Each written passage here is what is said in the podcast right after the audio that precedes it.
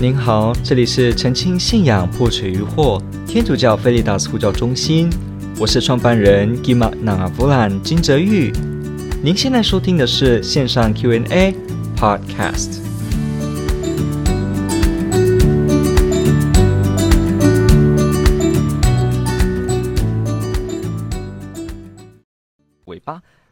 有人留言提到说，OK，看一下，常有未信者人提到说，以色列人出埃及后，直到在迦南地定居的过程中，发生了一系列的战事，其中有涉及屠城及屠杀平民之举，想知道该怎么解释这件事情。OK，好，首先，呃，非常感谢提问者的提问，因为这是一个真正的好问题。我们知道今天有许多的人是在呃批评圣经，希望能够去证明无神论是对的。那在其中的过程当中，常常就会举圣经的例子，因为我们知道圣经博大精深，它是一座图书馆。哈，圣经这个词我们英文叫做 Bible，但是它本身这个原本的字这个 Biblia，它就是指一个图书馆的意思。所以换句话说呢，我们要知道圣经并并不是同一个书写体，同一个文体，然后从头到尾记载下来，好像完全是由一个固定的风格写下来的同一篇作品，并不是的哈。圣经的这个作品呢，它有非常多种类型的文体，有的是以历史的角度，有的呢是以象征的角度，那有的呢就是以诗的角度。那有的呢是在描述有地理位置的相关的历史记事，有的涉及到人，有的涉及到恐怖事件，有的呢是法律相关的用词，当然喽，也有有的呢是属于预言，有关于未来，以及有的呢是提到。更深层的事件背后的灵性意义，所以呢，我们看圣经本身哦，不同的作者在书写不同书卷的时候，它真的有不同的风格。我们不能说，诶，圣经就是一本，好像从头到尾都是同一个文体。我们有些人会有这样的，诶，对，不好意思哦，我调整一下声音，因为我觉得好像我的麦克风，等一下，好。呃，我想应该是可以了哈。好，那我们就继续。所以呢，我们有些人就会直接误会说，他以为说圣经是完整的一本一样的风格写下来的书，好像有时候我们看一个小说，你当然从头到尾，从第一页看到最后一页，通通都是小说的形式，所以你在读的时候不会觉得很奇怪。不会突然到中间怎么突然变换一个文体，然后你突然要用不一样的角度，好像你明明在读小说，结果到中间突然变成是一本教科书，那这样不是很奇怪吗？圣经当中就是这样子奇怪，因为它就是有不同的文体所编辑在一起的一本集合之书，所以有些人他就呃从创世纪开始读经，读读读读读读到后来呢，开始这个生命记之后，特别这个民长记。呃，生命记，然后户籍记开始呢，发现它好像读不下去了，因为怎么这个文体变换太大了，好像突然怎么变得，诶，这个不是我要理解的圣经吧？怎么开始交代很多国家的法律跟很多好像跟我们年代久远的事情，然后呢，还涉及到许多国与国之间。或者是说不同的邻邦之间的这种过程细节，所以没有错。我们要知道，圣经从来不是一部好像起承转合一样的一本小说，或者是某一个固定的文体，从头要给你写到尾，为了吊你的胃口的书，并不是的。所以不同的书，你在读的时候都要换。一个角度，一个文体的这种读的精神、读的方法来读它，就像你不可能用教科书的角度读一本小说，你也不会用那个证据、实事求是的角度来看一个星际大战的内容，因为我们都知道，我们不能。这样子用不同的题材的观点看它，因此圣经当中也是一样，每一部书都有自己的这个过程，我们必须去了解它，才能适切的知道我们究竟去怎么解释它。OK，好，所以我们从圣经的这个部分，因为它博大精深，很多人读到圣经就会。对旧约的圣经内容有一些怀疑，那特别是因为我们今天也看到很多人说旧约圣经充满暴力，好像这个天主是很呃凶恶，而且呢很不讲理、很没有道德的，所以不对，所以应该我们不要信天主，因为天主教的圣经里面充斥着这种邪恶的内容，所以呢基督徒不可信，我们应该当一个无神论者。好，面对这样子的一个说法的时候呢，OK，我们就要非常平静，好，因为事实上呢并不是如此的。那我们该怎么回应呢？首先，第一个就是有，我们先来回答第一个原则的问题。有一种说法，他认为说，好像旧约圣经的天主比较残暴，好像他命令人做很多的恶事。特别是你看，我们这边的提问者，其实呃，他没有写的很完整哈，因为他说这个迦南定居。好，迦南，我们说这个克纳罕哈，中文的思高天主教圣经翻叫克纳罕，反正就是喀难，就是这样子。好，那基督新教说迦南哈，这个迦南、迦美和迦南。好，所以我们看这个迦南的时候呢，呃，其实很多人不知道在生命记当中的记载，然后呢，还是我们看这个在若书二记里面呢，若书二书里面提到这个耶里哥城不断的这个呃。围着这个城，然后呢，后来城倒塌了之后，里面的人都要格杀勿论。通常我们指这个屠城、屠杀平民这件事，都是指这几个经文。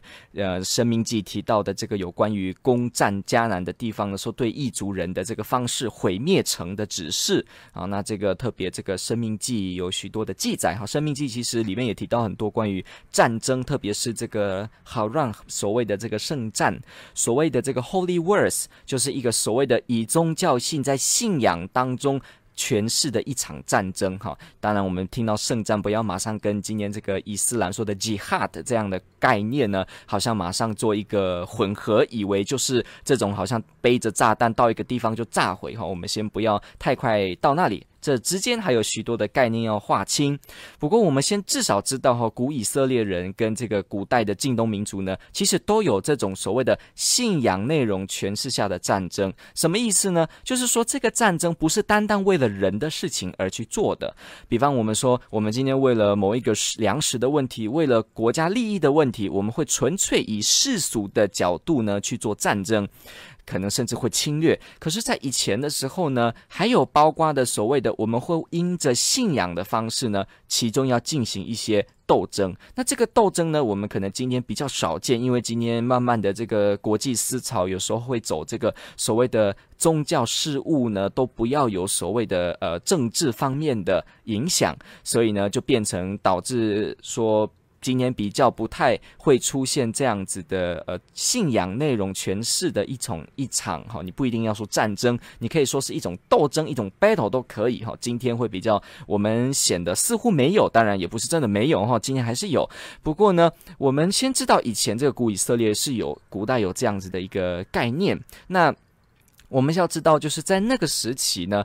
有所谓的这个呃，我们从就业圣经看到这个生命记就提到许多关于战争这件事情，这个 battle 这件事情的细则，而且我们要知道这个战场有这个宗教信仰意义的这个战争，可不是随便的战争都叫战，都都叫圣战的，不是。在这个圣经当中，在这个生命记当中，我们知道它指示了我们，表示出。这样的战争没有天主的允许，没有天主特别的这个指示，是不能够这样开的。换句话说，是不是一个宗教性的一个战争？它是有明确的定义。如果没有天主召唤，而且这些参与战争的人没有特别的准备自己成为一个洁净的状态，那大家也不能打。而且这过程中必须遵守神的意思，不然过程中会出现这个出错，甚至不按神的意思呢，整个。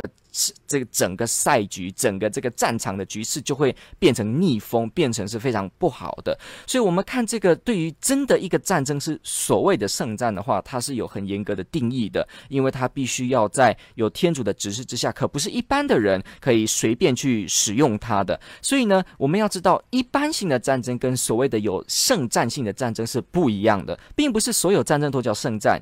当然，也不是战，也不是圣战呢，都是一般性的战争。OK，所以我们了解了这个几个背景的时候，我们这个提问者呢，他没有提到，就是其实呢，我们。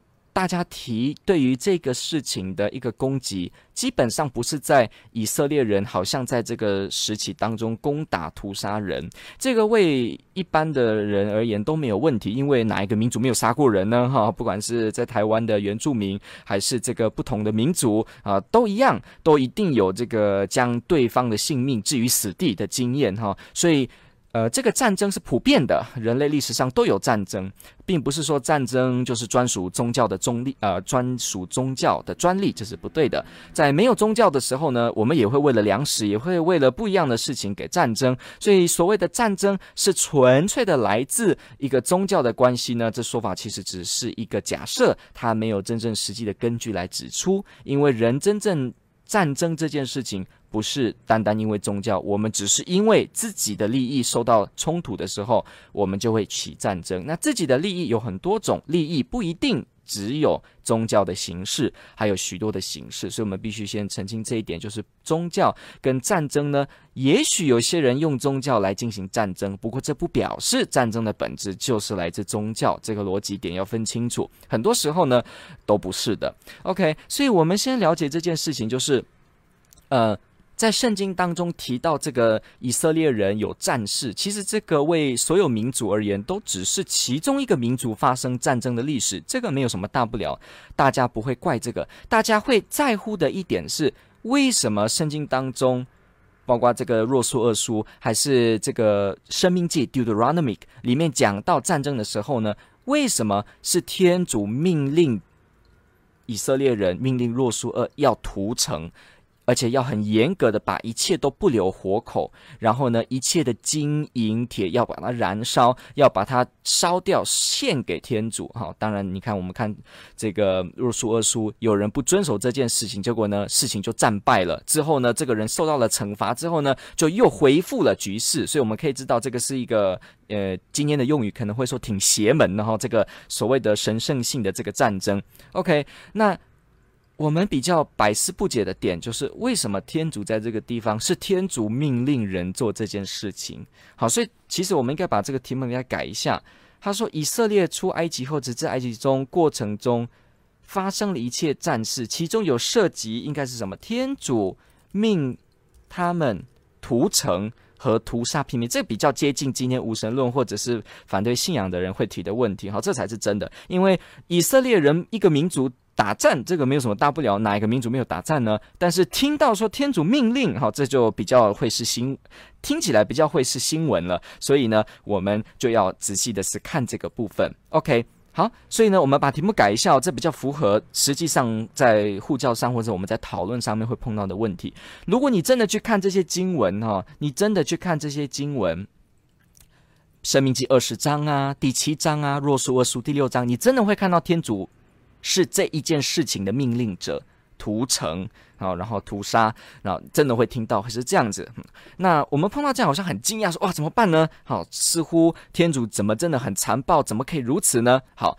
这就是我们节目存在的理由。非常感谢天主这个机会。OK，我们来看我们怎么样进行它。首先，第一件事情，其实以前圣依勒内这个教父他就提出了一个想法，一个很好的一个借镜，来告诉我们有关这件事情可以怎么想。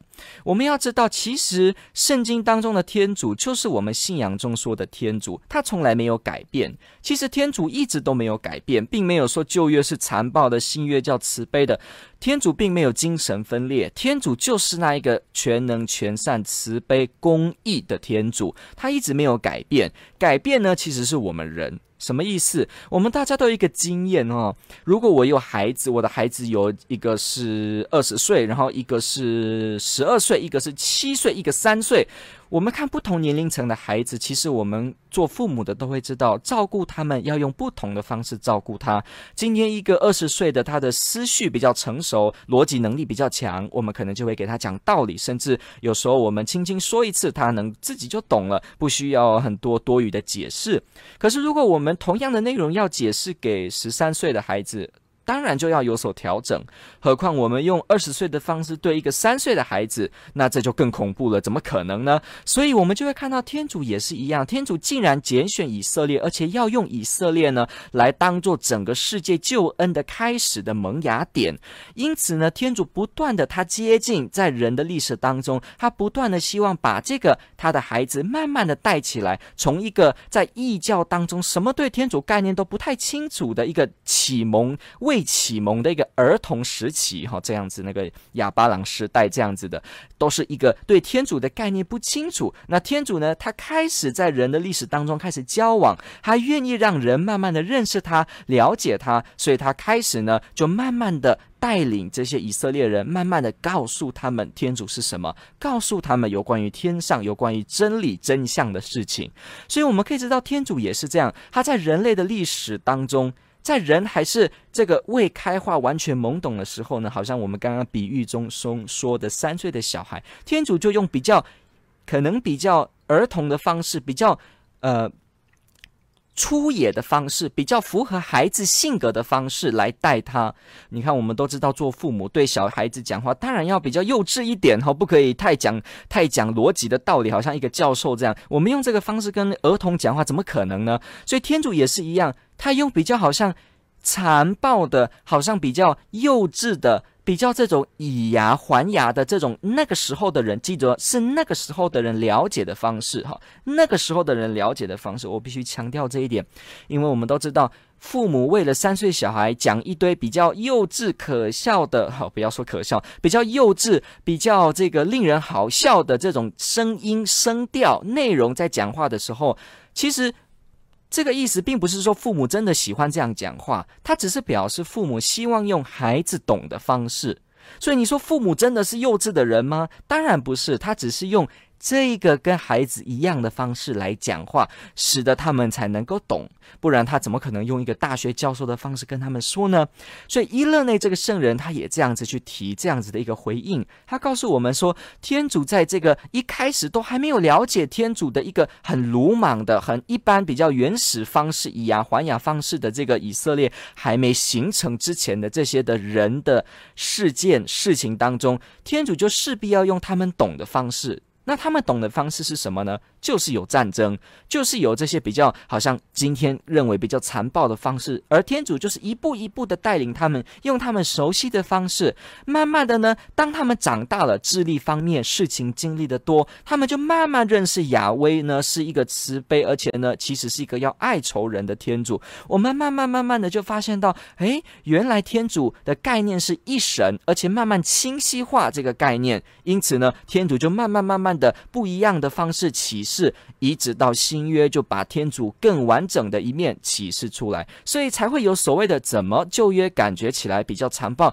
新约感觉起来比较慈悲。不过呢，其实。天主都是同一个天主，同一个父母，只是对不同时期的阶段的孩子，要用他们懂的方式慢慢带他。如果一开始这个以这个以色列未形成之前的民族，就是一个比较残暴、比较原始的方式，比较战争的方式，那如果天主就突然给他讲太多比较大学的方式的话，他们真的懂吗？未必。所以我们看到，其实这么做的过程。就是天主慈爱的进入人的历史当中，在影响人的一个方式，一个父母亲呵护孩子、不断带领的方式。这是伊勒内所提到的一个很有用处的一个解释。有许多人呢都持续的会讲这一段，所以你也可以讲这段分享给对方。OK，好，那这是其中的。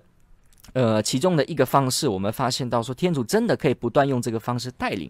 再来呢，我们还要回答几件事情哈，就是其实如果我们仔细看这个经文《生命记》二十章，我们如果注意看，你会发现，其实那个城之所以会被毁灭，并不是因为天主随便无聊这么做，好像说制造一群人又把它消灭，像今天有一些人质疑天主所讲的，并不是。其实圣经的经文当中早就有交代了。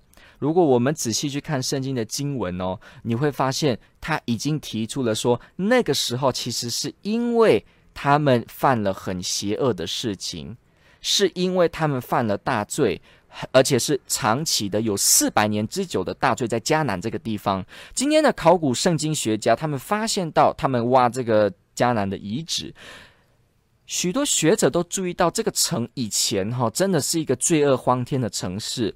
它涉及了很多的这个杀婴儿祭献的事情。那我们知道圣经当中，天主是禁止人去献人当祭品的，所以我们看圣经当中，天主不断的是禁止这件事情。结果在迦南地有这样子的事情，而且有妙计的事情，然后巴尔神崇拜的事情，而且呢是真的很严重，这样子严重长达四百年之久的时间，天主都没有去毁灭，都没有去执行他的公义，反而一直等待他们悔改，一直到真的不可收拾的地步呢，天主才基于他的正义，必须要去结束这件事情，还要行他的公义。所以我们可以其实可以看到，如果我们实际上去了解这个生命记的经文，你会发现，其实他早就交代了，是因为他们的罪恶。所以公义这件事必须要伸张，才会导致这样的结果。我们大家常常忽略这一段，就直接以为说好像这个屠城这个事件太荒谬了，结果忘记了其实之间是天主早就慈爱的容忍这么久，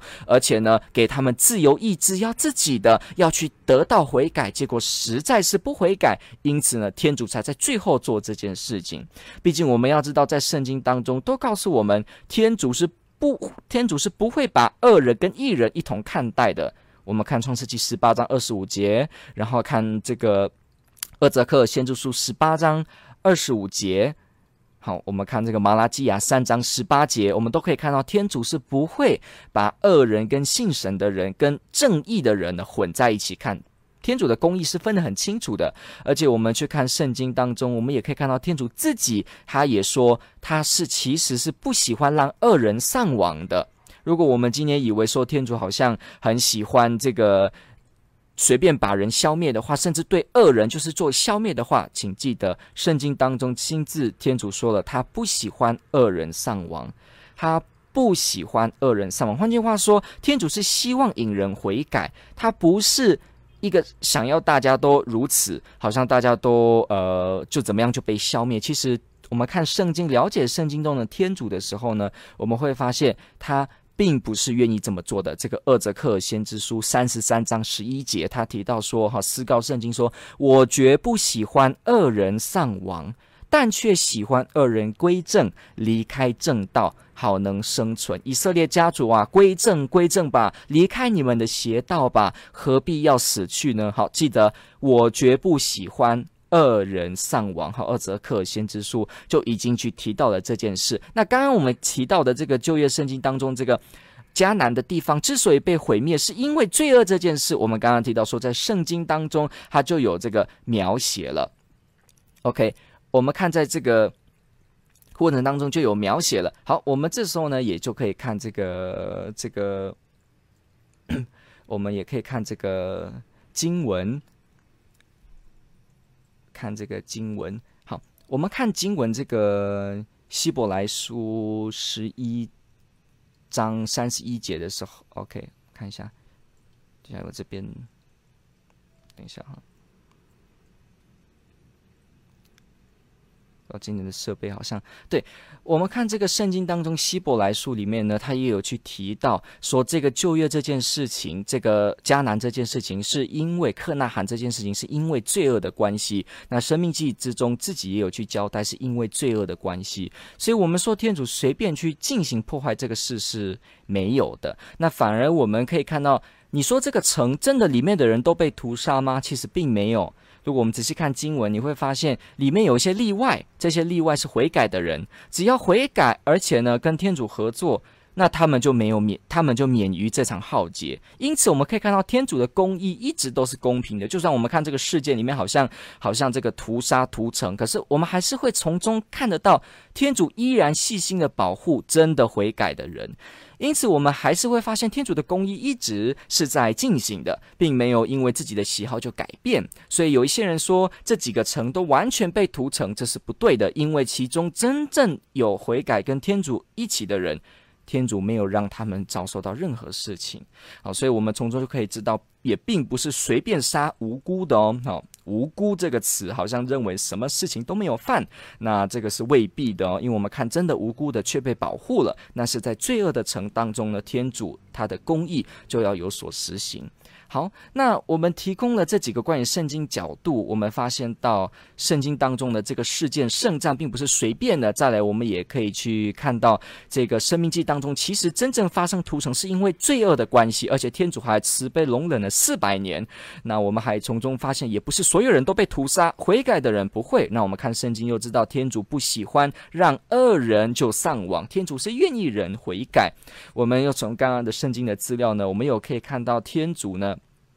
他不但是让人希望人悔改，那天主呢，他也是不会不分青红皂白的就把人呢直接好像玩具这样屠杀，天主是不会的。所以，我们了解这几件事情之后呢，我想最后我们为了要帮助我们在跟人家讨论的时候，呃，能够迅速而且呢有方向的去谈，我想我们除了知道刚刚几个部分，我们还要涉及到几个问题哈，我们这个地方来开始去提哈。好，最后这个地方我们来去。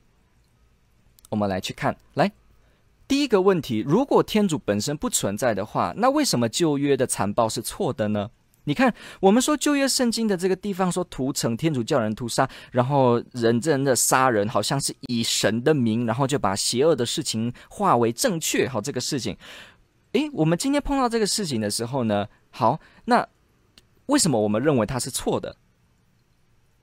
因为我们认为应该有对的答案，对的就是不应该杀害无辜。好，那如果有对的伦理道德正确的真理，有对的真理的话，好，那我怎么知道这个是真的呢？除非有天主在。好，我们把逻辑厘清一下。我知道这是错的，那是因为我先知道有正确的。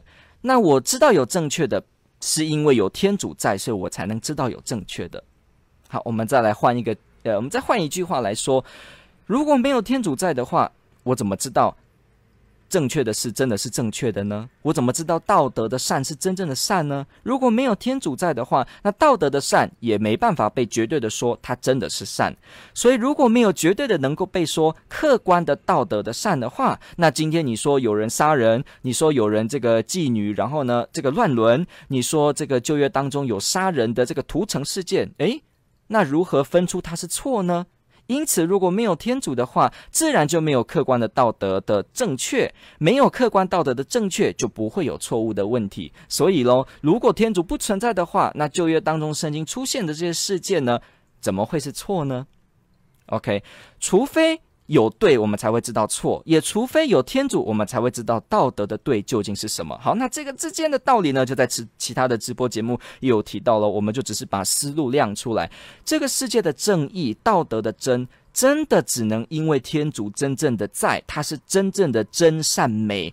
真正的善本身，客观的本身，所以呢，我们才能够说有真正的道德义务，我们才能说这个 moral duty 是真正 objectively 客观的有保证、有基础的。如果没有神来保证这个的话，我们只会在人间绕圈圈，知道意思吗？我们只会说，你认为正义是这样，我认为正义是这样，他认为正义是这样，我认为正义是这样。可是有谁是真的呢？大家说的都大家对，没有一定的真理，大家都是相对的，都是主观的。你认为是的，就是是；我认为不是的，就是不是。所以没有客观的真理，那怎么会有对的错？怎么会有所谓的图层是一定的不对呢？如果都没有，你可以说我的喜好就是认为图层对啊。那你认为对就是对，我认为对就是对。所以呢，你不能说我图层是不对的，不是吗？毕竟没有绝对的客观的道德真理，都是相对的，都是随着时间、随着喜好，像口味一样，巧克力或草莓的口味改变。所以何谓真正的正义呢？所以没有的。我们只会绕来绕去，最后就会说啊，因为我们就是要为了保障大家的生命。可是为什么保障大家的生命是正义的呢？为什么这个是正确的呢？你说这就是正确的，那为什么你说这就是正确的，就是正确呢？因为我说了算。那为什么你说了算才是大家都要遵守的呢？不是只是你的意见吗？所以你不能把你的意见加注在我身上哦，所以撞到墙壁了。所以这种。没有神来保证客观的道德的正确的话，真的是在绕圈圈。所以我们会说，如果没有天主，那不会知道真正的善；没有知道真正的善被保证的话，那旧约当中的屠城怎么会是错呢？如果没有说他们是错，也不会是错的话，那何必在乎是不是有屠城呢？OK，这是第一个问题。所以天主要不要在，就会决定这个问题。第二个，天主对旧约人民的判决是出自。是出自随心所欲，还是其实他有给理由呢？我们刚刚看圣经知道，其实生命记早就交代了，是因为他们罪恶不悔改才如此。所以，其实我们看旧约圣经，你可以问你对方的朋友，你说：“请问天主做这件事是随心所欲吗？”如果他说：“对啊”，你就马上告诉他：“可是圣经早就说了，天主不是随心所欲，而是因为他们的罪恶，所以他是有理由，而且已经有迹可循，而且常常已经提示人们不要犯错。不过，人们还是执意的运用自由，所以天主可不是残暴跟。”随便的，好，所以这是涉及到到底有没有对你所攻击质疑的圣经内容，究竟有没有熟悉的问题？OK，好，所以请看圣经哈。那第三个问题就是。你看哦，我们常常说这个世界这么多的灾难，这么多的痛苦，这么多的这种犯人、邪恶的人在杀人等等的。那这样的话，为什么天主不要阻止呢？为什么天主不要造一个更好的世界？他不要消灭这些人呢？我们常常会这样抱怨说，为什么恶人天主不要阻止他们，让他们死掉呢？我们会这样子抱怨。但是很奇怪，当真的圣经当中出现了罪恶的人不悔改，而天主伸张正义，要让这个不公义的事情得到平息的时候，我们竟然开始抱怨说：“天主，你这样残忍，你这样不该做啊！”这就变得非常尴尬。所以，这就是其中一个很重要的点哦。我们常常说，这个世界这么邪恶，天主为什么不要把恶人关进监狱，让他们不能呼吸？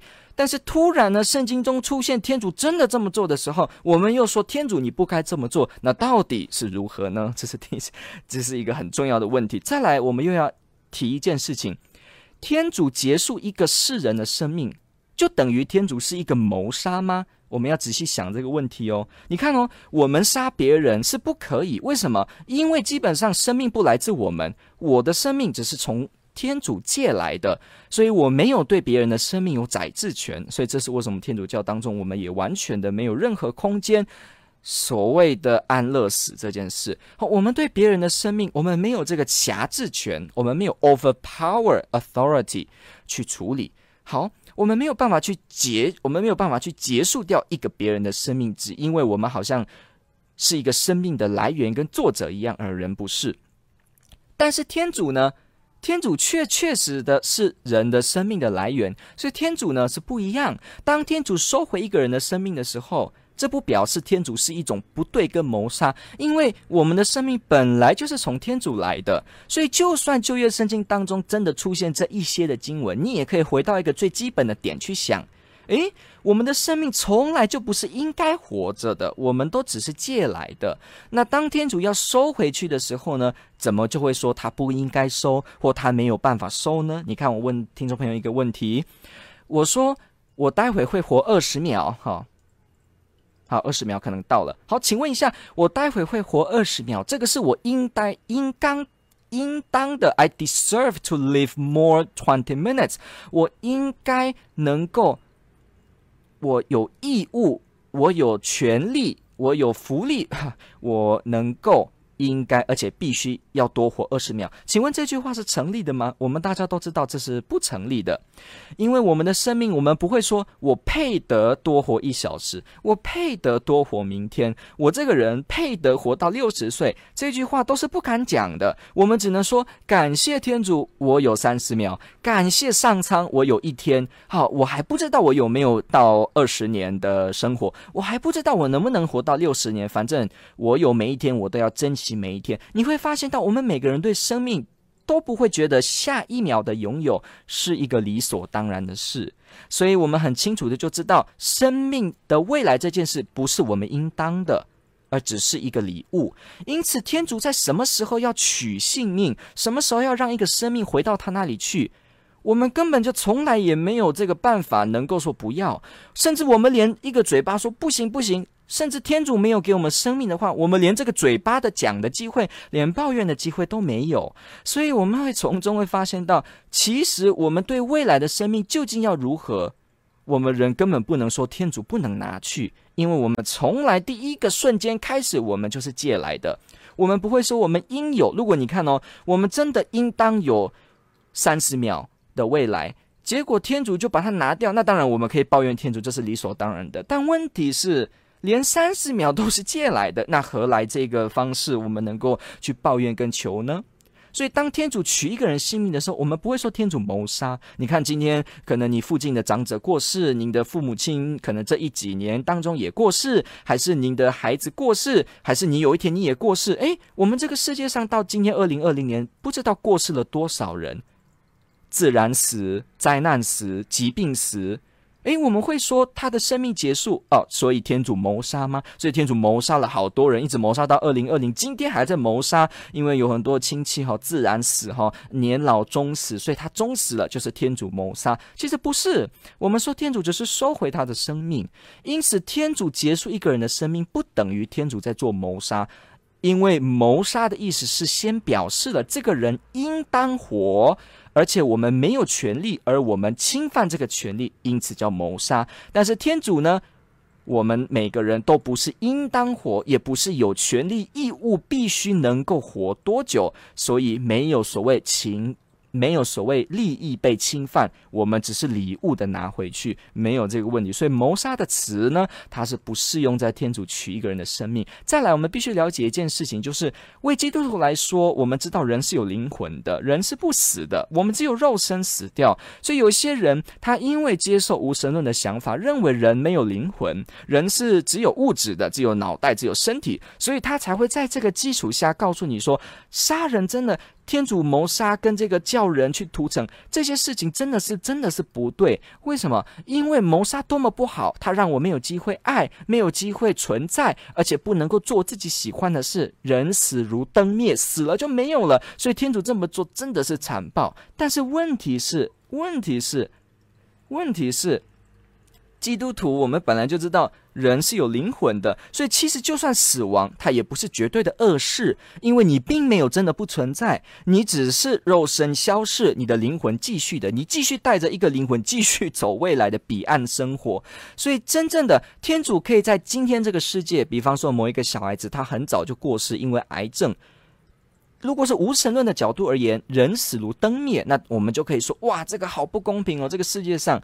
不过，如果人死不是灯灭，真的有灵魂、有来生、有来世、有天主、有彼岸，那这时候一个小孩子他那么小就过世，他不见得就是全然的悲哀的事，因为天主可以用无限的慈爱、无限的宽宏跟无限的美善，在他的彼岸给他享受，而且这个彼岸根本连世界上的。重大乐透都比不上这个福乐，所以呢，诶，今天年纪多大过世，天主在那边都可以伸张正义，所以何来的真正不好呢？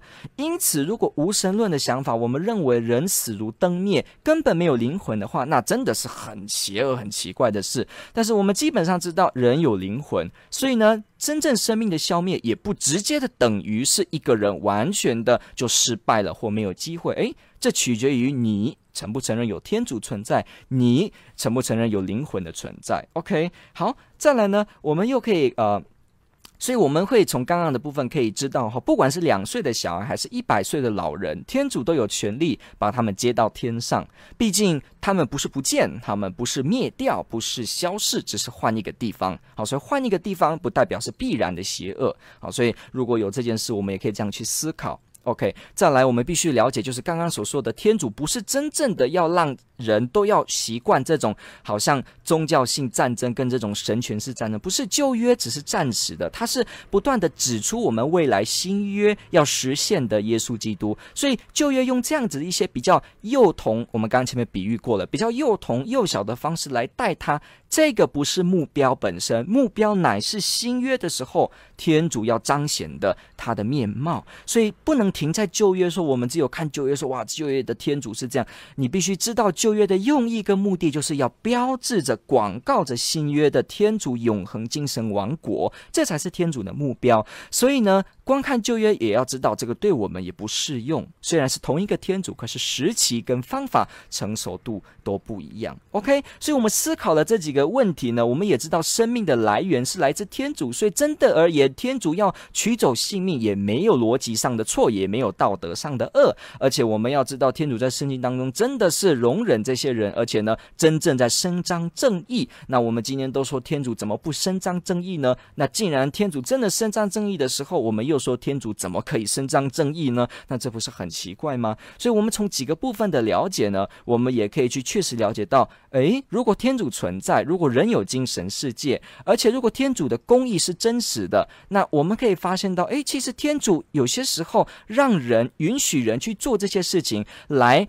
代表他的公义去行使的时候，这未必是一个错误，而且未必是一个道德上的恶。你看哦，我们今天的警察，警察有权利怎么样呢？你看哦，警察看到一个嫌疑犯飙车过去，他可以立刻就什么呢？超速，为了去追他。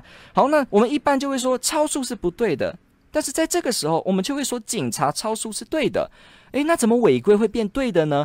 答案是因为。就是因为这个时候，警察是在伸张正义，他本身是为大家在做正义的事情，因此我们会发现到，有些人他确实能够做一般人没办法做的事，那是因为他代表大家去行一些更高超的目标，特别我们说的公益。所以你看哦，一个学校的校长，一个国家的首领，可以去关闭，可以封城，可以去停止学校的上课，那一般学生就不行。但我们不会因此就说，哇，学生怎么跟校长不公平呢？我们也不会说。警察怎么跟一般人不公平呢？警察可以超速抓毒贩，那为什么我们不能超速来享受飙车的自由呢？这个当然是不一样的问题。同样的，当天主伸张正义的时候呢，我们也不会说，诶，奇怪，怎么天主可以运用人来伸张正义呢？有些人会说，圣经当中天主叫若苏厄去做这件事情，怎么天主叫人做？人做怎么想都觉得不好看。你天主自己用一个闪电打，不是比较比较看起来比较好像不见血啊？比较比较混合一点嘛，你偏偏叫一个人做，但是问题是我们平常都知道，我们常常也都把这种权利给别人做，我们也常这么做。你看，我们有像今年很多人还在提倡死刑，有没有？很多人还在认为很多邪恶的人应该被社会呢一起把他摒弃，我们都有这种想法。有时候还会想说，诶，某些人可以替天行道，然后去行公益，这些警察还是保安呐、啊、人员等等，我们都对这些人不会感冒，我们都会感觉到他们能够保护。正义某种程度上的呢，去做一些特殊的事情。那为什么天主他自己就是正义，而他因着正义要行公义的时候，派遣一些人的时候，怎么就会认为这不对呢？所以，我们从中又可以看到这个有背后已经预设的立场在其中。感谢您提问，这个问题非常好，也非常重要，我们就花了很多时间。不过呢，想必这是一个很好的专题。感谢您，天主保佑，天主爱您。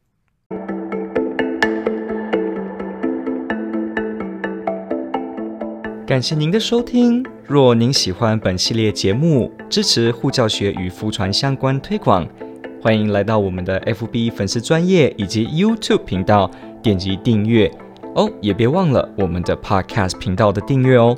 天主保佑。